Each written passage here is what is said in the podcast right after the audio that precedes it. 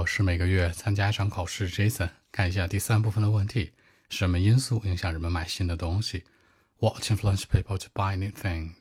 两个因素，一个是互联网，比如相关的 APP 呀这些；另外呢，就是传统的广告，你随处可见的报纸、期刊、杂志、公交、地铁上面，对不对？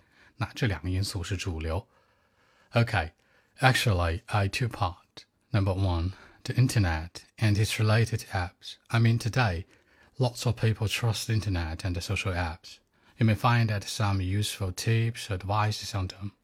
Ordinary people like you and me, you know, we like to buy some new things according to this part.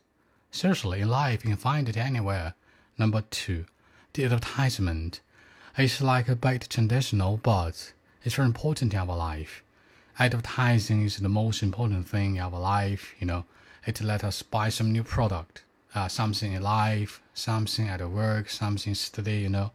The public is deeply attracted, I mean, with all of the attachment. So, I mean, here are two elements that people like to buy new things. I mean, quite important in life. So that's it.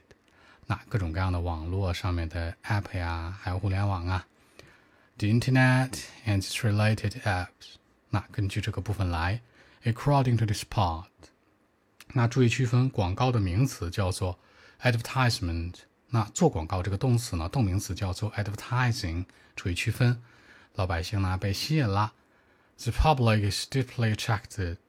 更多问题文本，微信 b 一七六九三九一零七。